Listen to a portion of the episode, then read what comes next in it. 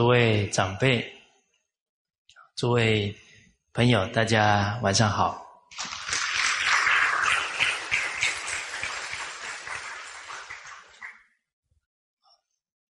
我们这《了凡四训》啊课程呢，啊上一次啊是讲到的是改过之法。那《了凡四训》啊四大部分啊，第一个是立命之学，啊人要能改变命运呢，首先呢。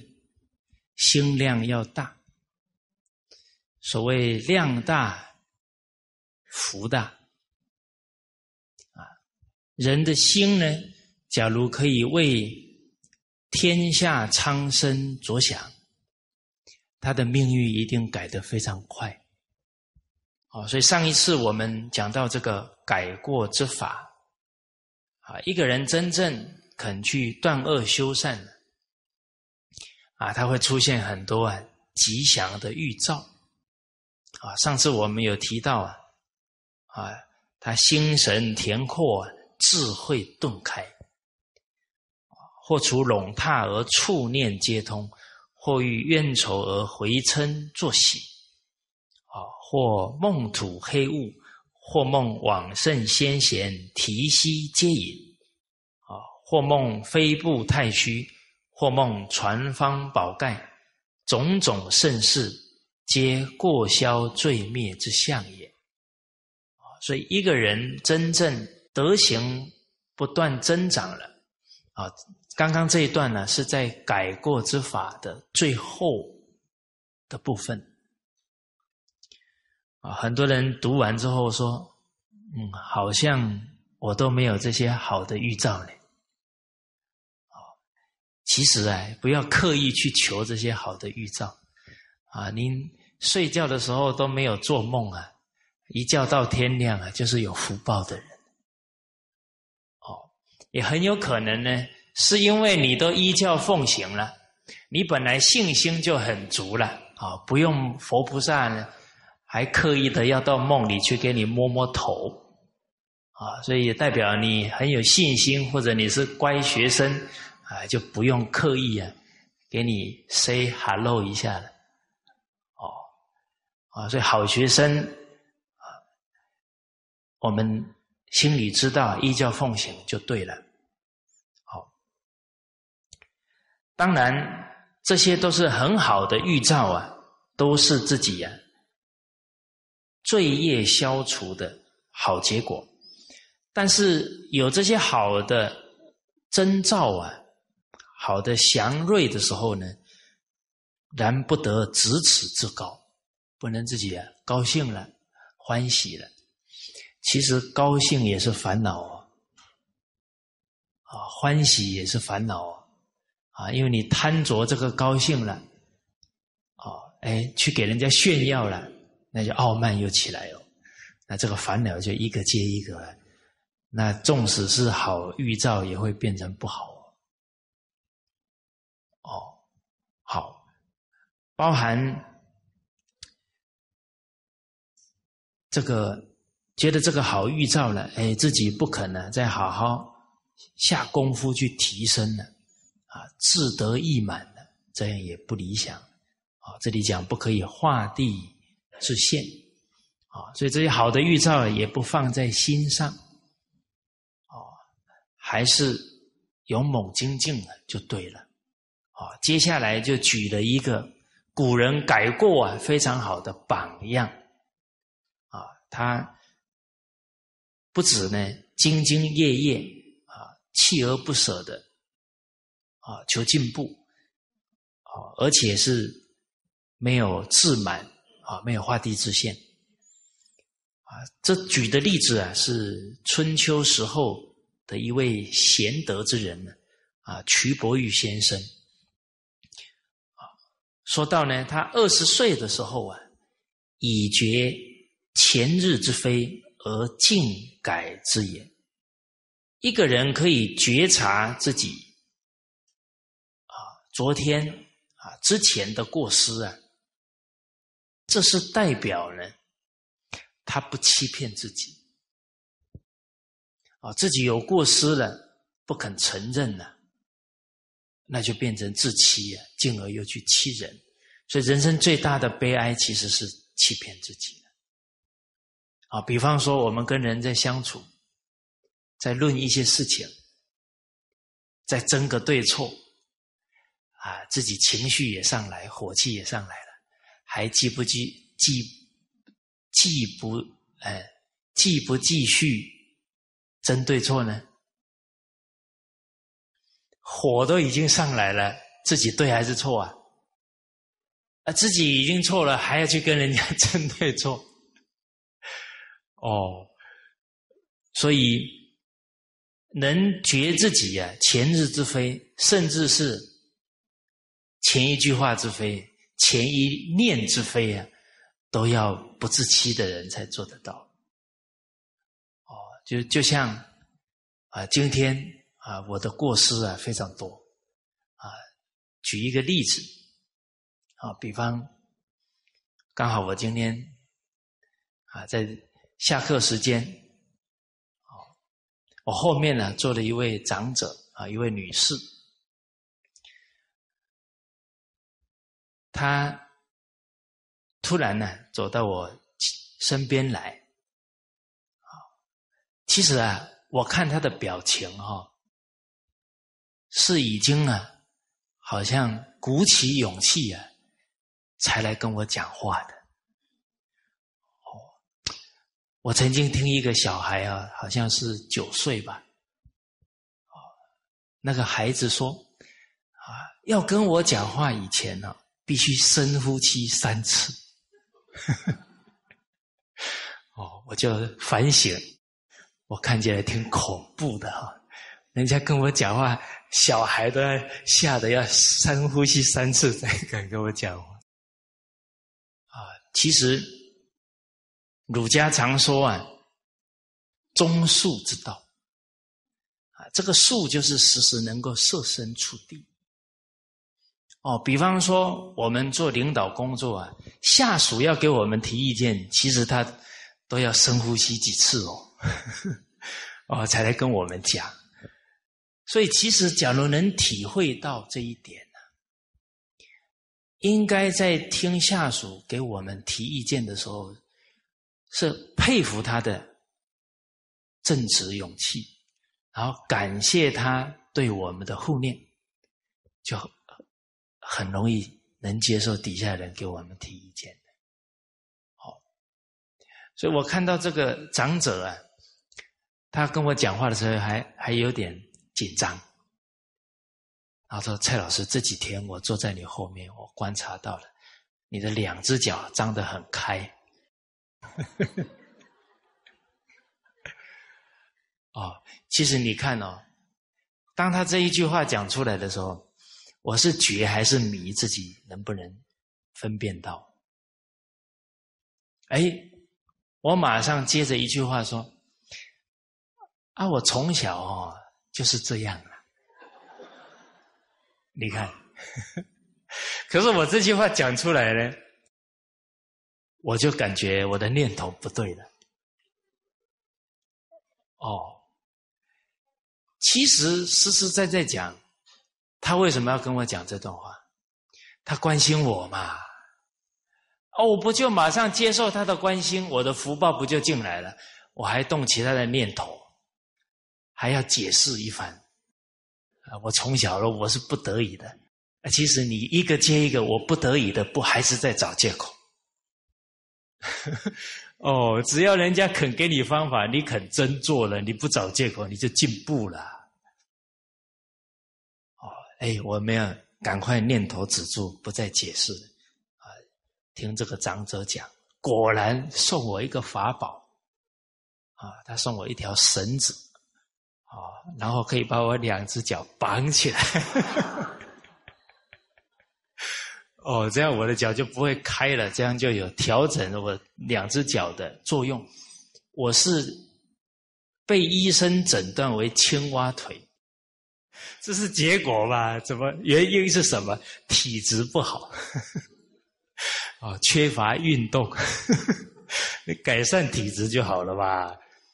啊，结果这个绳这个绳子确实好用啊！我刚刚回去马上就用了啊！不止平常上课的时候可以用，尤其睡觉的时候，因为睡觉的时间蛮长的，六个小时、七个小时，你想两只脚都是比较开啊，青蛙腿嘛，开的，你把它绑起来。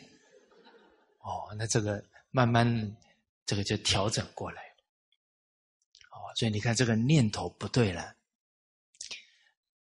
得绝照啊！啊，绝照是什么呢？是知过，还不是改呢。知了以后啊，还要悔过呢，啊，忏悔啊，然后再下定决心，我一定要把它改过来，才是改过。哦所以他能觉察前日之非啊，而且更让人佩服的是静改之也，下定决心去改。哎，那我们看到这个京剧的时候，就想了：哎，我也想改呀，啊，为什么不能静改之也？有心要改啊，但是恒心不够，决心不足。你下定决心又有恒心了。一定改得了，可是为什么恒心不足呢？哦，那是随顺自己的习气比较强，啊，愿力不够，使命感不够。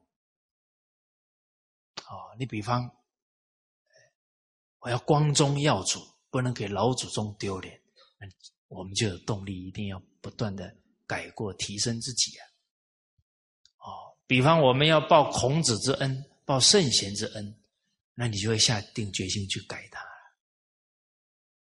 哦，那我们得过且过了，苟且了，那就很难改了。哦，所以人他的动力在哪？知恩、感恩、报恩，报父母恩，报师长恩，报祖先恩，报圣贤恩。所以，真正习缘的人，真正知恩报恩的人不多啊。他是真正发自内心珍惜感恩，他就有源源不绝的动力了。修行啊，应该是得日进，过日少，应该是愿心不断提升呢，这个才是在一个修道的状态啊，不能懈怠。不能退缩，哦，不能不勇猛，啊，修身呢，从根本修就是从心地修。这个心态哈，只要有一个态度退了，所有的态度都退。哎，谦卑退了，其他的都退了。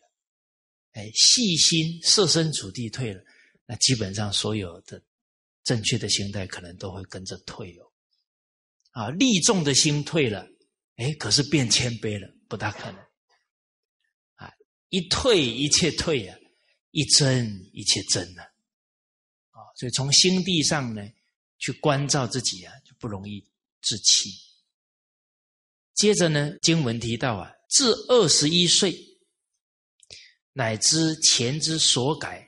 未尽也，啊，这瞿伯玉先生呢，他尽心尽力改过，可是他到二十一岁的时候啊，又觉得二十岁呢改的不彻底，啊，其实改过的过程呢，可能我们行为没有了，但念头还有，啊，这个念头呢又有粗有细哦。哦，所以古人提醒我们了：细行不精，终累大德。我们很细微的不好的行为，甚至是不好的念头，都没有去谨慎、去调伏对治，慢慢的，它会障碍我们的德行。哦，从我们的俚语里面，啊，比方说小时偷针。他大石就偷金了。哦，闽南话讲说：“细汉掏板布，大汉你的掏看骨。”你这不好的行为，哪怕再小，你不好好去改，它慢慢就会越来越严重。哦，好，哦，所以这个乃知前之所改未尽也。哦，那过不怕，只要肯改啊，就能慢慢的对峙起来了。哦，而且这改过要很有耐性。哦，我们有时候自己在改过过程会有进进退退啊，最后没耐性啊，还跟自己生气啊，就没有必要。即二十二岁啊，回视二十一岁，犹在梦中。他二十二岁还是察觉自己二十一岁还是有很多过失。这个梦中好像呢，觉得自己虚度了光阴了。啊，然后没有让自己呢啊保持很清楚觉照自己的错误，好，所以这样子一年接着一年呢，岁复一岁，地地改之，啊，他逐步的在自己的习气当中啊下功夫，啊，行年五十啊，而犹知四十九岁之非，到了五十岁了，依然还是能够啊。自省到自己四十九岁之前的过失，啊，所以这里提的是每一年的反省改过，所以年年改之啊，月月改之，日日改之，时时改之啊，最后要练到念念改之，念头不对了，不怕念起，只怕觉迟，就把它改过来。所以古人改过之学如此，好，古人在求学问呢，他改过的态度、下的功夫啊，都是到这样的地步。哦，那我们看到古代的圣贤人是这么下功夫，而他们的基础比我们好哦。我们假如不用这种功夫啊，那这一生要成就啊，就大难喽。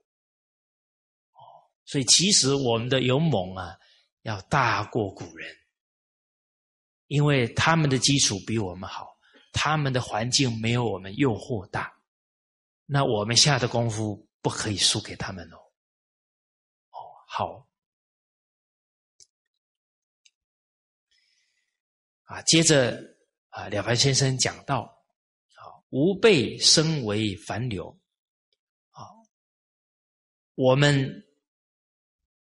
都是属于呀，啊，凡夫俗子，哦，都还没有契入啊圣贤的境界，啊，当然吾辈身为凡流啊，这一句话主要的精神啊，是让我们有自知之明。哎，我现在的程度是这样，我必须看清楚，才肯下功夫。这一句话不是说气馁哦，啊，不是否定自己，不是，这个是自知之明，哦。而凡流，我们很冷静的来关照自己了，应该是过恶未及，啊，我们所犯的过错啊，甚至是一天的过错啊，就像刺猬。啊，刺猬身上很多刺啊，它的刺数不完，那个过失就好像刺猬的刺啊，数量数目很多。虽然过错很多啊，但而回思往事，常若不见其有过者，心出而演绎也。但是回想自己的过往。却好像都想不到自己有哪些错误的言行，甚至错误的念头。为什么都想不到、关照不到呢？心粗而言意，啊，就是自己呀，太粗心了。哦，欲望太多啊，啊，欲令自迷啊，自己没有去关照觉照，啊，那这个心出了，就好像看不到了，体会不到了。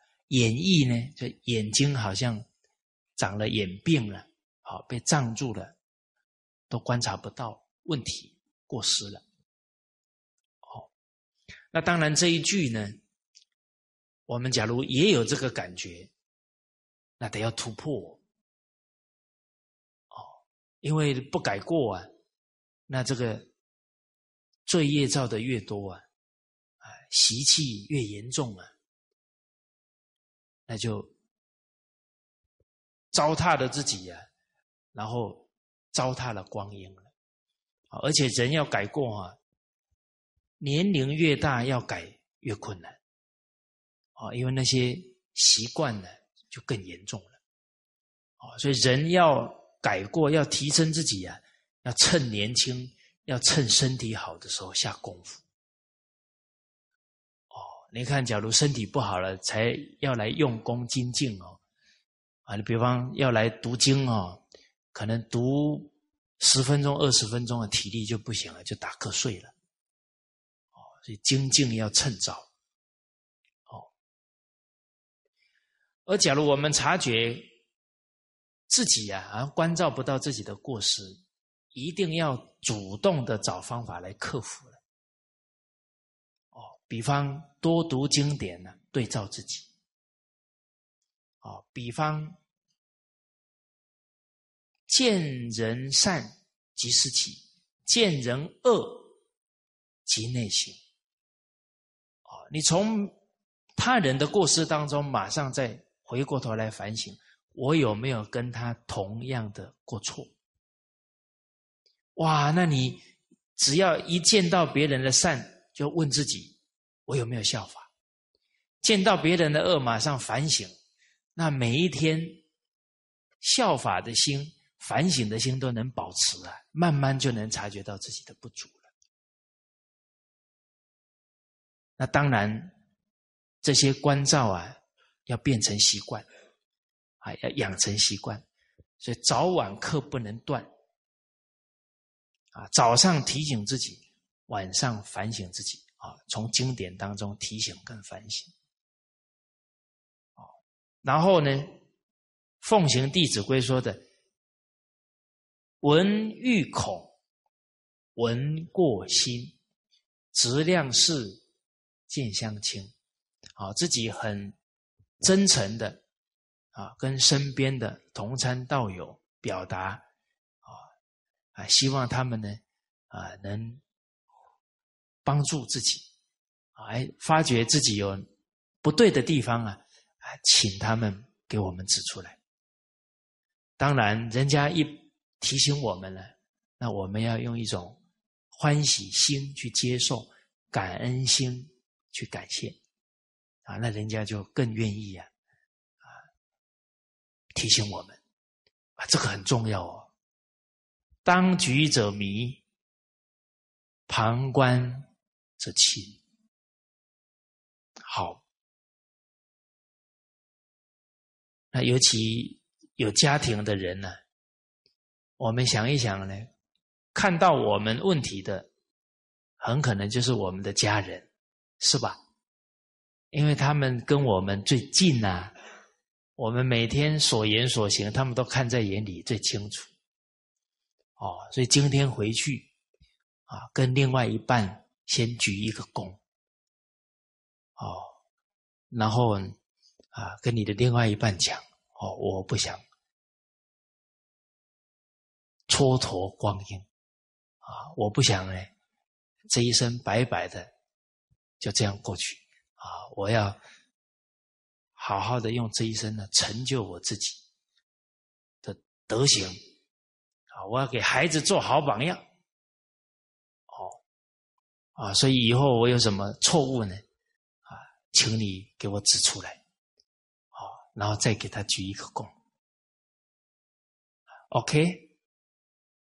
哦，看大家的表情有点困难，告诉大家。改过是痛苦的，大家现在的感受是正常。改过啊，做一个比喻啊，就好像呢，要给你撕一层皮下来，痛不痛？当然痛了。可是撕下来以后哦，你就快乐了。为什么？你不被这个欲望给你控制住了，你就越来越快乐自在了。啊，所以孔子说：“学而时习之，不亦说乎？”那个“时”是时时去依教奉行，那个“习”习就是去做了。哦，你看那个“习”字上面一个羽毛的“羽”，下面一个“白”，那个字啊，会意字，代表什么呢？鸟，那个羽毛嘛，鸟不是把双翅展开来吗？所以它要会会飞，不是它生下来就会飞了，啊，它一定要透过好多练习，可能撞了好几次，它就飞起来了，是吧？可是它一举起它的翅膀，它这个洁白的这个肚子的。羽毛就露出来了，哦，所以才有一个白在底下。啊，你们没有看过鸟飞是不是？哦，哦，这个不能怪大家。我现在觉得哦，这个树道很难。啊，我为什么在叙述这一点的时候，我觉得哎很自然呢？可是我看你们的表情不自然。不是你们的问题，告诉大家，所有都是自己的问题。当我们觉得别人不正常的时候，是自己不正常，真的。所以师师长老人家说，别人错的也是对的，这句话很有人生智慧。比方说，我我跟就举刚刚的情况，我说这个双翅展开来的时候，就看到白白的肚皮了。底下很多人没有反应了，没有反应的人绝对是对的。我在那里，哎，你怎么没反应呢？我这个念头是错的，所以我马上想到呢，因为我小时候养鸽子嘛，那我就看到那个小鸽子在那里要练飞啊，而且不是他妈陪他的，是我陪他，所以。他那个动作一起来，这个肚皮一露出来，我就很容易了解那个情境嘛。但是，可能你们的生命过程当中并没有这个体会嘛。所以你看，别人错的也是对的，我对的也是错的。对呀，明明就是这样啊，你们怎么没反应？你看自己都没有一个速道去体会别人。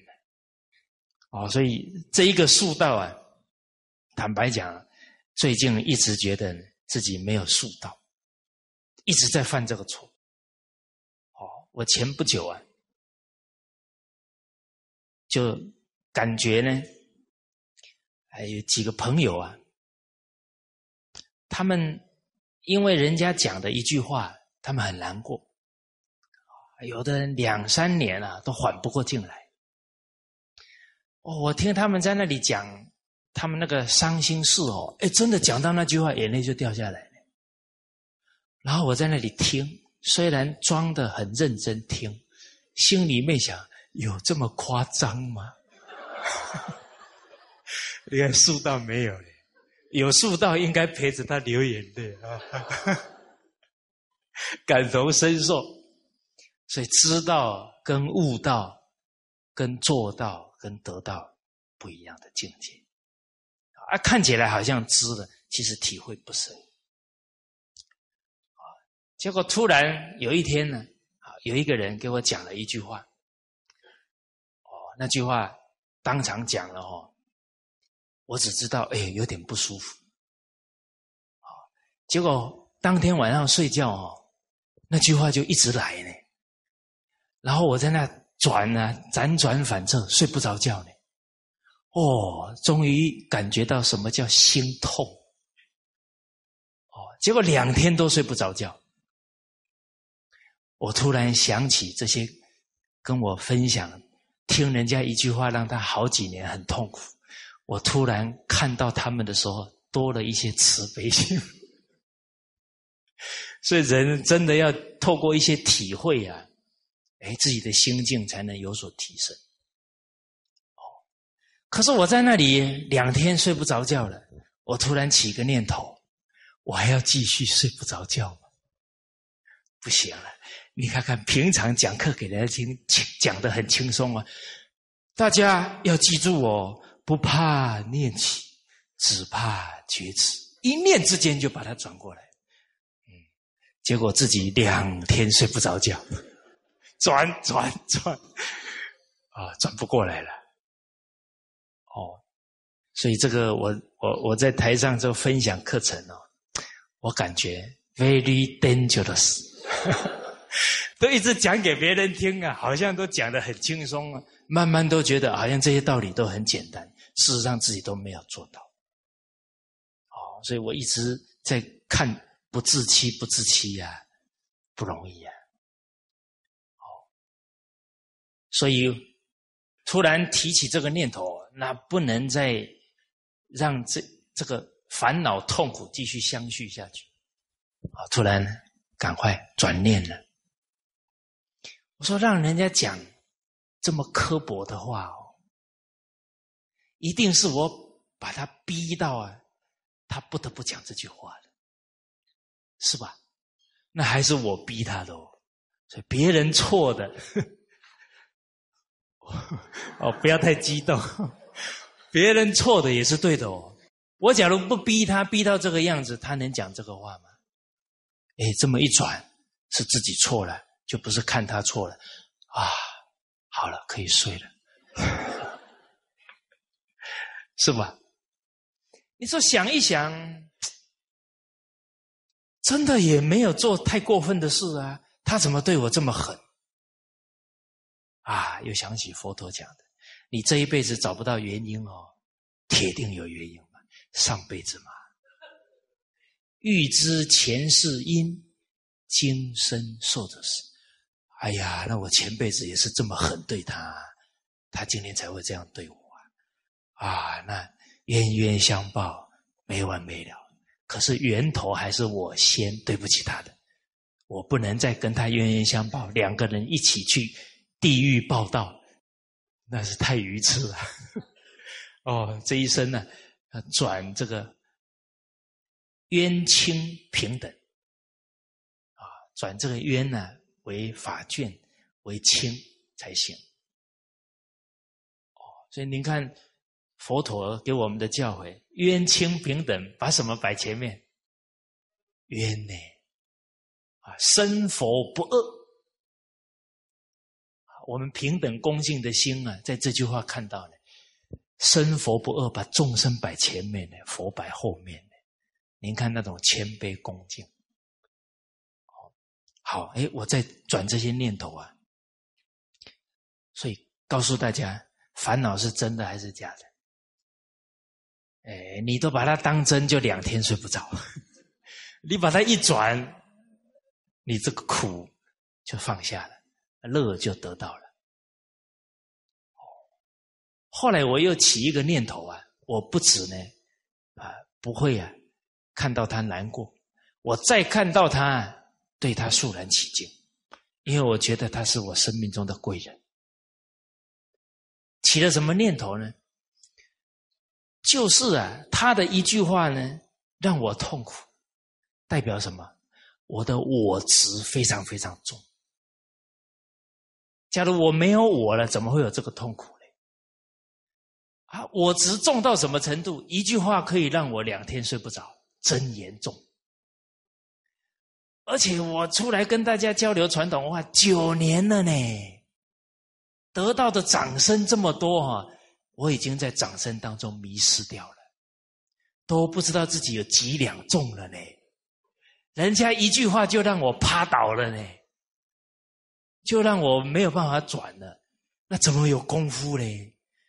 哦，所以他一句话让我看清自己，救了我的慧命啊！我不能再活得糊里糊涂了，赶紧要好好的再下功夫啊，念念为人呐，不能在我执越来越重了。哦，所以他是我的贵人呐，其他人的掌声鼓励我都看不到自己的问题了，他一句话就让我清清楚楚了。哦，所以您看呢，从苦啊一转就变成乐了。哦，那还有也要反省自己哦。啊，我自己有没有曾经讲过让人家睡不着觉的话？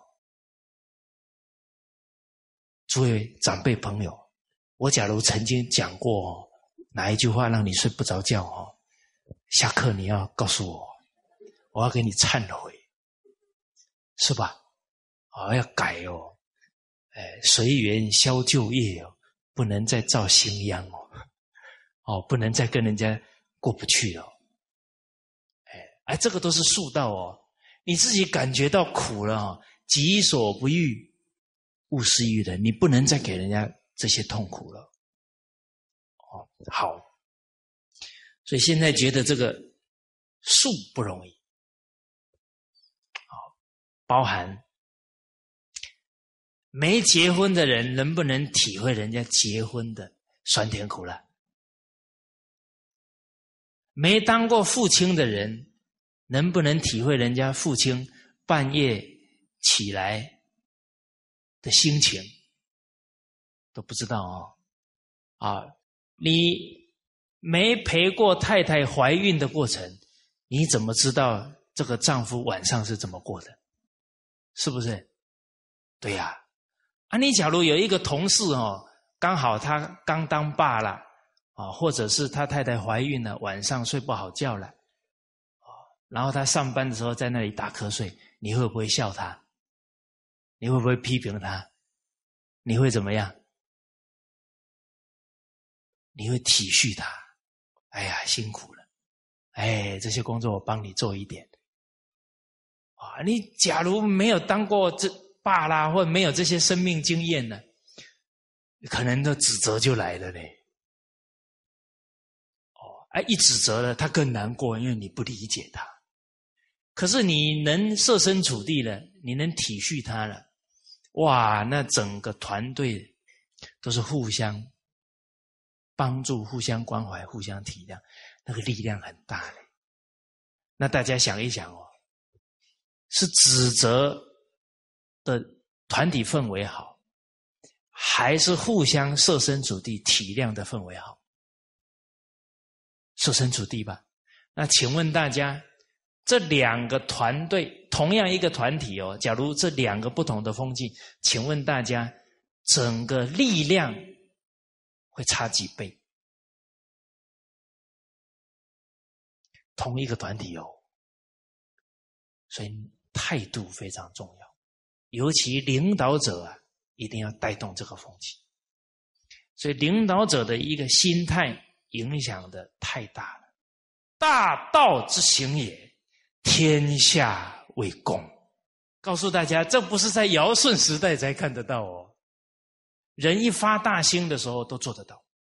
选贤举能哦，就像尧帝那时候要传给舜帝啊，找了几十年呐，最后才拍板呢。考验大舜二十八年呢，观察他确实不错而且尧帝哦。还确实是不简单，两个女儿都嫁给大顺，啊，九个孩子哦，去帮大顺干事情哦，啊，他在外的行为跟在家里的行为，尧帝一清二楚哦。为了什么？为了给天下人选一个最好的领导者，啊，这个用心良苦。所以，一个领导者，我们。在一个领导的地位，首先呢，啊，一定是团体的支持，我们对得起他们的支持，啊，再来呢，很可能是国家的信任、大众的信任，啊，甚至是师长的信任，啊，那我们更应该要对得起这所有的信任，啊，在这个领导的位置啊，一定要带好风气。所以李炳南老师有三句话啊，对于整个团体的风气啊是非常精辟的教诲啊，见人友善啊，不嫉妒，要随喜啊，每个人都随喜，见人但及时起了，哇，那大家都看每个人的善，就去效法去学习，大家得日进，过日少。可是，一个领导者，假如见人见人友善，哦，没有去随喜，没有去笑，变成嫉妒，甚至排挤他，哇，那这个团体就风气就整个就扭曲掉了。哦。一个是兴，一个是衰哦，一念之间差别很大哦。啊，见人有恶不批评，要规劝或守默。守默就是说，他还没有信任我们，我们不要急着劝他，自己做好了，对方信任了再来劝。哦，第三呢，见人错事，事情已经发生了，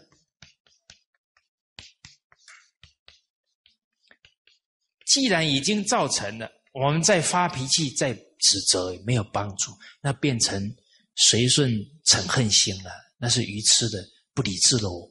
所以见人错事不指责，要先协助。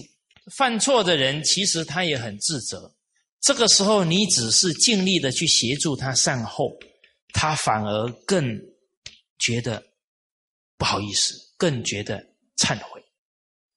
哦，然后因为你又协助他，大家又心平气和的把这个事情做一个讨论，大家就在这个事情当中得到智慧，得到提升。好，哦，所以这些风气都在领导者的心面啊，所以我们首先呢要把这个塑道的精神啊，从我们领导的身上去做出来。好，好，啊，这个是刚刚跟大家讲到的啊，我们假如不能察觉自己的过失的时候。得要用种种方法来让自己知过，好接着呢，哦，了凡先生提到了，人假如过失罪业太多了，也会有一些征兆。其实看这一段的时候啊，也是了凡先生他的一个慈悲。他希望透过这一段话，给我们一些警觉。哦，假如有这些现象了，哎，人一有警觉了，他才不会继续啊退步。然人之过恶深重者，啊，过失罪业啊比较深重的人，亦有效验，也会有种种迹象显现出来，或心神昏涩。转头即忘，他整个精神状态呀比较昏沉健忘，啊，心神不宁，哦，好，所以常常什么事好像一下就忘记了，啊，那这个时候要把自己的心啊能够平静下来，不要让这些妄想继续纷飞了。哦妄想越多啊，人的记忆力确实会衰退哦。那当然这就不能让这个情况继续恶化下去。怎么办呢？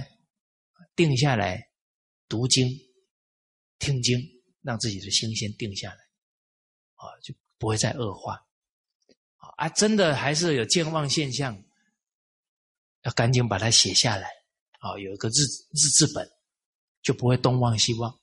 而且你今天你答应别人的事又忘记哦，这样的事情一直发生，你会越来越沮丧自责，所以也要透过一些工具把这些情况可以克服。哦啊，除了自己写，哎，身边的人啊，你在嘱咐他提醒你，就不会再失信于人。或无事而常烦恼，还没什么事啊，突然就觉得很郁闷、很忧愁。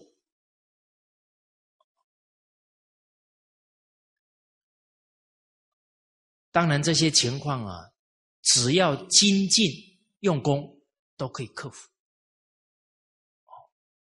或见君子而赧然消举，啊，见到君子有德行的人呢，反而觉得呢，脸红不好意思啊，不敢见。应该是见到有德的君子，欢喜主动去请教，这个态度才对。啊，你见到有德的君子，反而不愿意去亲近了，这个就有点了自暴自弃的态度了。啊，这个是对自己起疑心了。啊，所以人对身心啊有五种毒害很厉害，叫贪嗔痴慢疑。这个对自己起疑心啊，也是很大的毒害。赶快转念啊，勿自暴，勿自弃，圣与贤，可循志。或闻正论而不乐，听到一些好的教诲道理啊，反而心里不欢喜，这个都是反常的情况了。或施惠而人反怨，你去帮助别人，给别人恩惠啊，别人反而不领情啊，还怨你骂你。哎，你真的遇到这个现象了，不要气馁啊，更再接再厉啊，那可能是我这些罪业积得太厚了。哦，不否定自己去帮别人哦，你去帮别人就是。好像一个善的种子种下去，迟早会有善果。你不能因为你去帮那个人，那个人反而怨你，你说啊，就不要做善事了。那这个就是不明理喽，不理智喽。哦，啊，对的还是要坚持去做啊。但是别人不好的态度回来，哎，更反省，更下功夫，一定可以扭转。或夜梦颠倒。夜里做梦啊，颠三倒四的啊，那起了很多不好的邪念，这个都要反省。哦，古代有个读书人叫杨柱，他半夜梦到自己呢到李子园，给人家摘了两颗李子吃。啊，诸位长辈朋友，您假如做梦梦到给人家摘两颗水果，醒过来我们会怎么想？哎呦，李子挺甜的哈！但这杨柱啊，他说我在梦里居然偷拿人家的李子，这是我白天哦义跟利分不清楚，怎么可以不义之利去拿嘞？不对，所以说我白天功夫不够，所以处罚自己，面壁思过，啊，几天没吃饭。古人改过是这个态度啊，哦，所以梦里颠三倒四啊，就提醒我们功夫还差得远，要更下功夫啊。所以古人有一段提醒啊，一个人的道力呀，道心道力啊。静中有十分，啊，你平常没发生什么事的时候，哎，你十分的修养功夫啊，动中才有一分，啊，你平常听经读经啊，哎，感觉良好，哎，心里很平静，突然有一件棘手的事情出来了，动中剩一分而已，哦，那动中有十分功夫啊。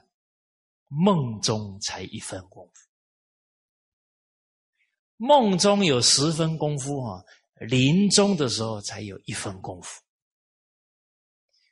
所以从这一段话，我们想一想啊，我们平常的功夫啊，在快断气以前只剩多少？千分之一有。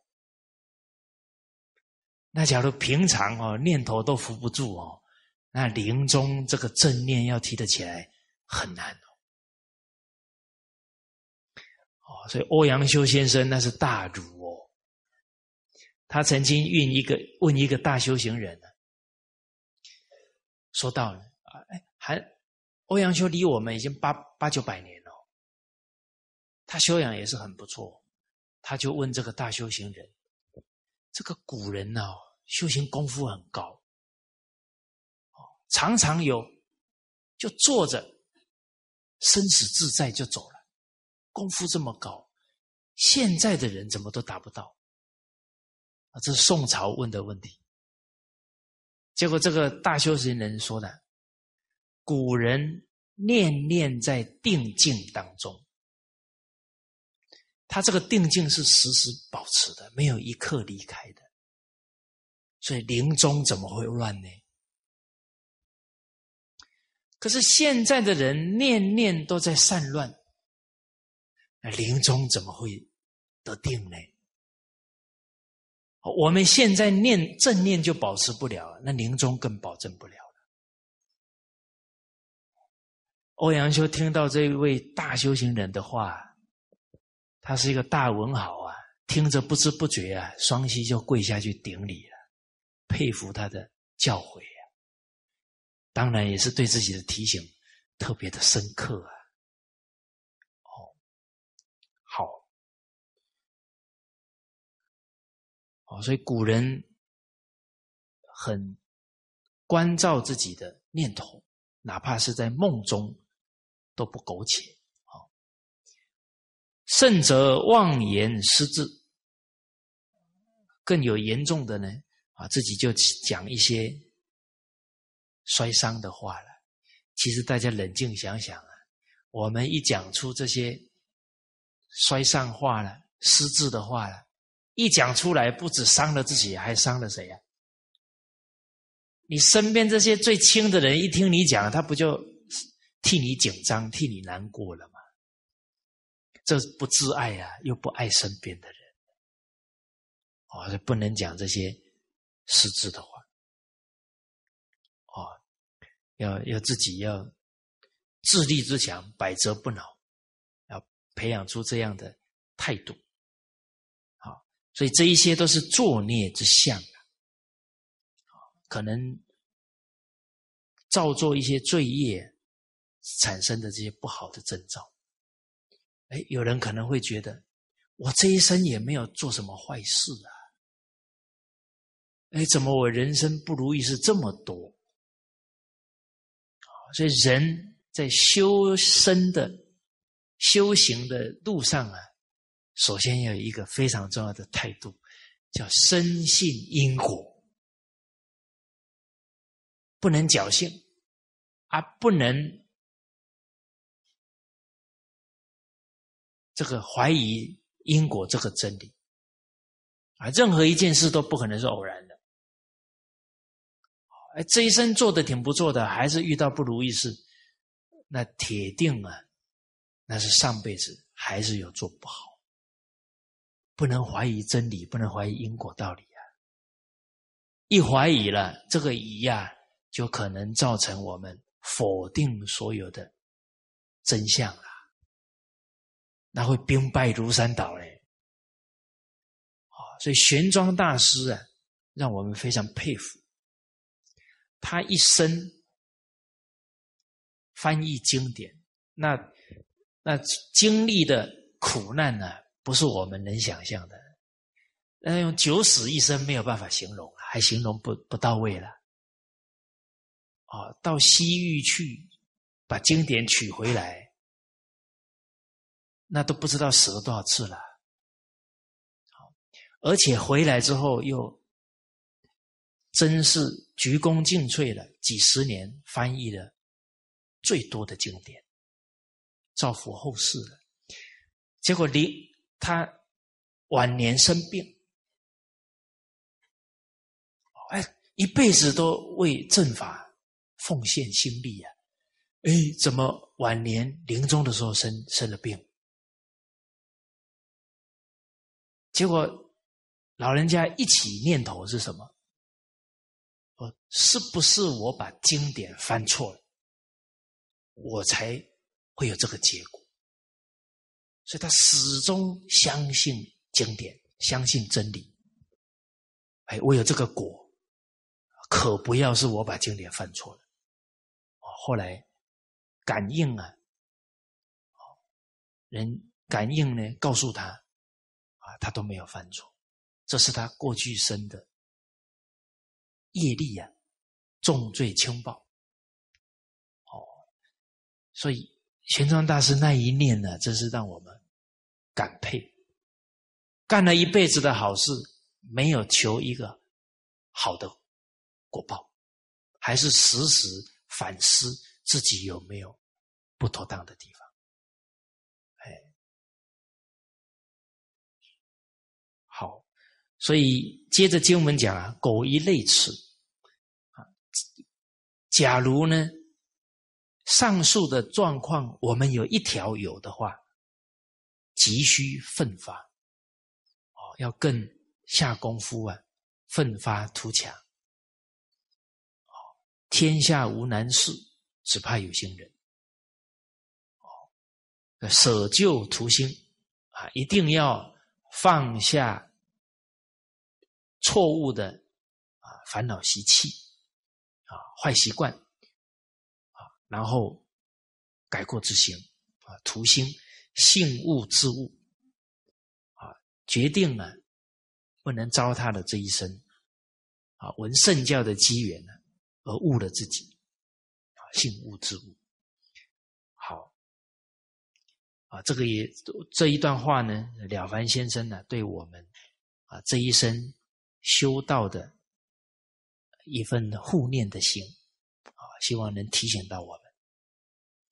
好，接着呢，我们来看呢《了凡四训》呢第三个大部分积善之方啊，能断恶，紧接着要更积极的来修善积善。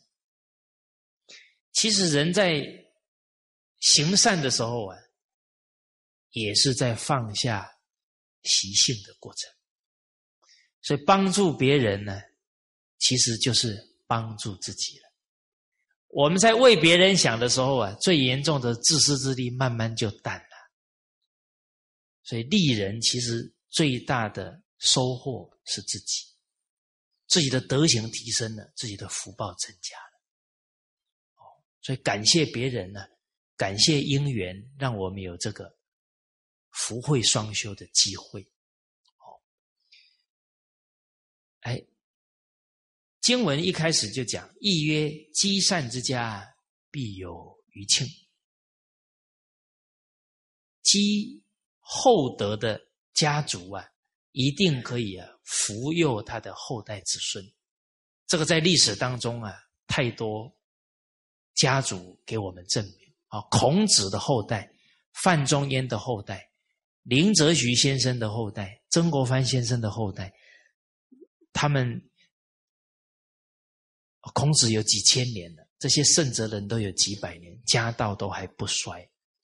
可是我们看眼前，假如没有积善的状况，富不过几代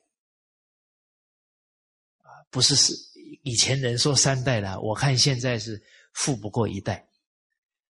实实在在讲了，现在说富不过一代啊，已经不客观了。现在应该说富不过十年，不过二十年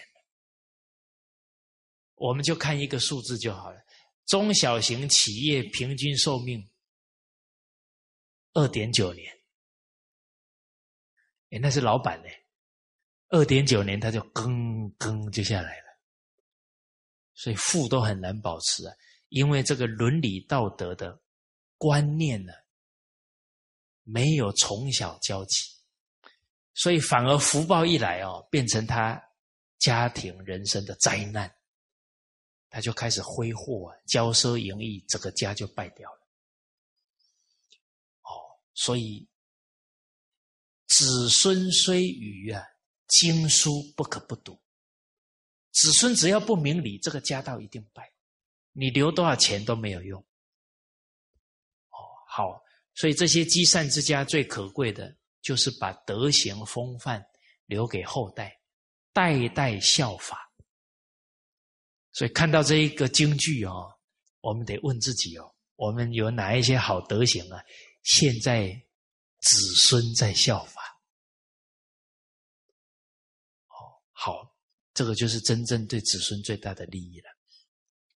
接着举的历史当中的例子啊，来证明这个道理。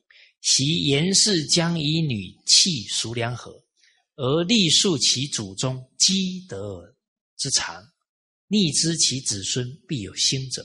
在春秋时候呢，严香先生啊，将要把女儿啊严真在女士嫁给孔子的父亲啊叔梁河先生之前，立树其祖宗。积德之长，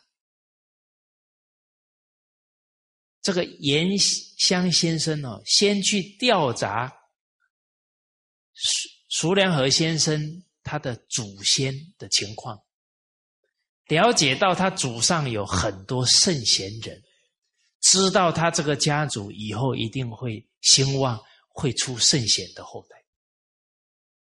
哦，这一段话哦很重要哦。告诉我们怎么找亲家。哎，你真的男怕入错行，女怕嫁错郎。其实“女怕嫁错郎”这一句，你再延伸开来，不止女人怕嫁错先生，你女儿嫁错人哦，你这一辈子也是担心受怕而已啦，是吧？对呀，所以结婚不是两个人的大事啊，是两个家族的大事。可是你看现在的人有没有像这个严香先生这么严谨、这么有智慧、这么明真理？啊，现在不一样了，不是调查他上面有没有圣贤人，是先调查对方一个月薪水有多少钱。你不调查德行，你调查钱，那麻烦。你看的都是枝末，没有看根本。最后是本末倒置哦，不会有好结果。德者本也，才者末也呀。好，所以看到他的祖上这么多圣哲人呢，他可以推断得出来，他子孙必有圣贤，必能家族兴旺。所以印光大师啊。有跟我们提到呢，求子三要。好，你要求一个圣贤孩子啊，不难，只要做到了，一定求得到。好，种瓜得瓜，种豆得豆。好，这件事一定要告诉你们。好，因为你们求到好儿子啊，以后一定可以弘扬中华文化。哦，现在弘扬传统文化最缺的就是人。所以你们假如求到一个了，就多生几个啊，多多益善。第一呢，敦伦积德，你有厚德才能感好的子孙呢，以利福基。第二，保身节欲，夫妻整个身心状态要非常好啊。要节制欲望，夫妻的身体好，孩子先天的体质就好，以培先天。胎幼善教，啊，孩子出来之后，三岁看大，七岁看老。这小时候的父母给他的身教言教很重要，以免随流。不会随着不好的社会风气而堕落，他基础立稳了，根深蒂固啊，他就不容易动摇。肯照着做的，他的家庭一定有大福报。好，所以接着又举了一个具体的例子，确实是积善之家必有余庆。孔子称舜之大孝。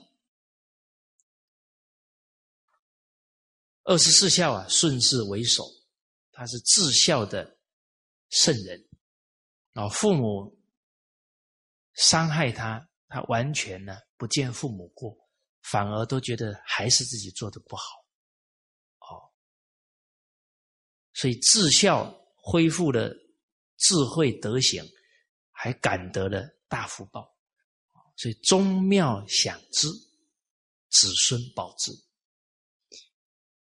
他当了天子，他去祭祀自己的祖先，这立身行道，扬名于后世。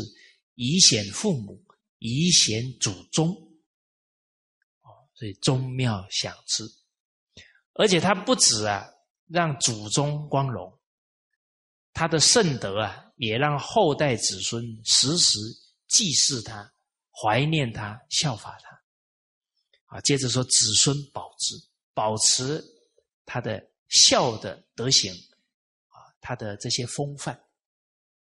啊所以皆自论也，孔子都把这个宇宙人生的真相告诉我们。啊，积善之家必有余庆，是以往事真知。啊，接着了凡先生确实是苦口婆心啊，又举一些具体，而且是以当时候他的孩子熟悉的人来给他举例子，不然他儿子都觉得啊，那都是古人了。哎，现代还是这样吗？哦，而举的这些例子啊，让我们更有信心，确实善有善报。啊，首先一开始提的杨少师荣，建宁人，是以嫉妒为生。少师啊，是太子的老师啊，三少之一，他是福建。建宁啊，就是建瓯这个地方的人，他的祖上几代人呢，都是摆渡啊，划船，在大溪上啊摆渡啊谋生。结果刚好遇到呢，连连下雨，久雨溪涨，就把溪水泛滥了。横流冲毁民居，啊，把这些老百姓的房子都冲毁掉了。溺死者顺流而下，溺死的人呢太多太多了，啊，就顺着这个河流啊，这个尸体都漂流着。他州皆捞取货物，独少师真主及主。为救人，而货物一无所取。我们读到这里哦，那脑海里都浮现景象哦，啊，看到那个那个尸体这样流啊，你看他的家人会多么哀悼。假如真的飘了找不到啊，那他的家人会多么的遗憾呢？那一感同身受了，能救多少？能捞多少捞多少捞多少，甚至还有活命的人呢，就赶紧要把它捞起来了。哦，所以我们一想到这个景象呢，都都会被这个这个精神所感动。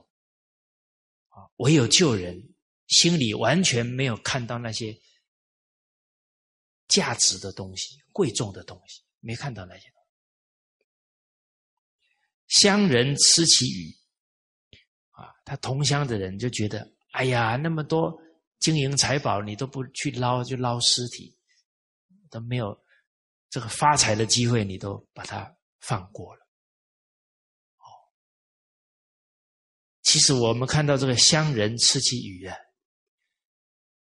有没有感觉到，在这个社会哦，你要做好事哦，都会遇到乡人吃起鱼哦。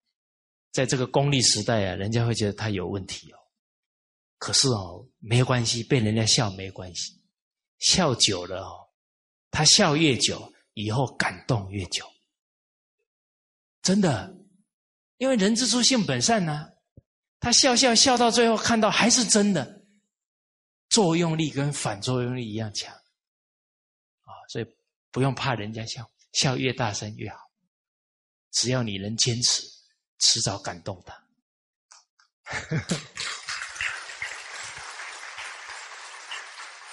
包含我们台湾更新联院啊，两位女老师，一辈子二十多年都投身在教育，而且是看到那些三重的孩子家里没钱，然后孩子父母不在，有在街头流浪，没饭吃，没书读，很容易堕落，没有亲亲戚关系呀。不认识的人的孩子，把他们找来，教他们，发了一个愿：三重是出流氓的地方。他说要把三重变成出圣贤的地方。哇，让我们很感佩啊！那个本来反对他们的女士，最后被他们感动了，一大早就起来帮他们的餐厅摘菜呢。啊，因为这个餐厅，哦。就变成了他整个社区的餐厅，啊，很多社区的人失业了，三个月、五个月没薪水啊，没钱吃饭呢，带着孩子每顿都来这里吃啊，这一家人呢，后来找到工作了，第一份薪水全部捐给连院，啊，你爱人者，人很爱之嘛。哦我最近啊，也遇到很多啊让我非常感佩的人。其中我遇到大陆啊，河南省海口哎周口市电视台王台长，真的，我相信很多人骂他傻瓜，他的电视台。绝不播放说谎的广告。他说：“光是医药的广告，他那些是夸大的，他他不挂这些广告，一年损失几百万。但是这种昧着良心的钱，他一毛都不赚。”啊！我听了之后，我头皮发麻，真是佩服。然后呢，他都播。符合伦理道德的节目，而且一心为广大的农民谋福利。农民有任何需要，打电话到他电视台，他派专家去辅导他。一开始人家觉得不可能呢，哪有打一通电话，电视台就派专家来帮助你？后来真干，哇！现在广大老百姓对他非常信任。大家知道吗？周口是一年的。是粮食生产可以让全中国吃半个月。一年生产多少粮食？一百五十亿斤的粮食。中国的谷仓啊！可是这一个台长，他有一个乡村服务队，就是派出两个队伍，专门在服务农民，造福于农民。你看这样的电视台。办起来了，给全世界最好的榜样呢。你为良心做事，为改善社会良善风气而做，还是有人会支持，不会倒的。结果他说啊，往往在很困难的时候，就会突然支持的力量就出现了。哦，好啊，所以路遥知马力，日久。见人心，好，结果待少师复生，加监狱，啊，等到杨荣先生的父亲出生了，家庭的经济情况啊，慢慢转好了，有神人化为道者，哦，有神仙呢化为一个修道的人，啊，谕之曰：汝祖父有因功，子孙。当贵显，仪仗某地，遂依其所指而贬金之，即今白兔坟也。这个道人告诉他：你的曾祖祖父啊，积了很厚的阴德，他的后代子孙呢，有大福报，也都要荣显的。啊，然后把他葬在某地。就是当地很出名的白兔坟，啊，后来呢，他父亲升了少师，啊，二十岁啊就考上进士，而且啊位至三公，那三公就是都是皇帝的老师啊，那是最高的官位了，而且加曾祖祖父如其官，封他的曾祖跟祖父一样是三公的官。您看哦，他曾祖祖父哦。几十年前做的阴德哦，最后还是封了三公的官呢。所以种瓜一定得瓜，啊，该是我们的福报啊，决定跑不掉啊。所以子孙贵盛呢，至今尚多贤者，他的后代子孙非常兴旺，而且几百年后，现在他的子孙还有很多圣贤人。啊，所以古今啊。古今啊，来啊，许多世家无非积德。所有留在历史当中的这些兴盛的家族啊都是靠积德成就的。好那今天就跟大家先交流到这里。好谢谢大家。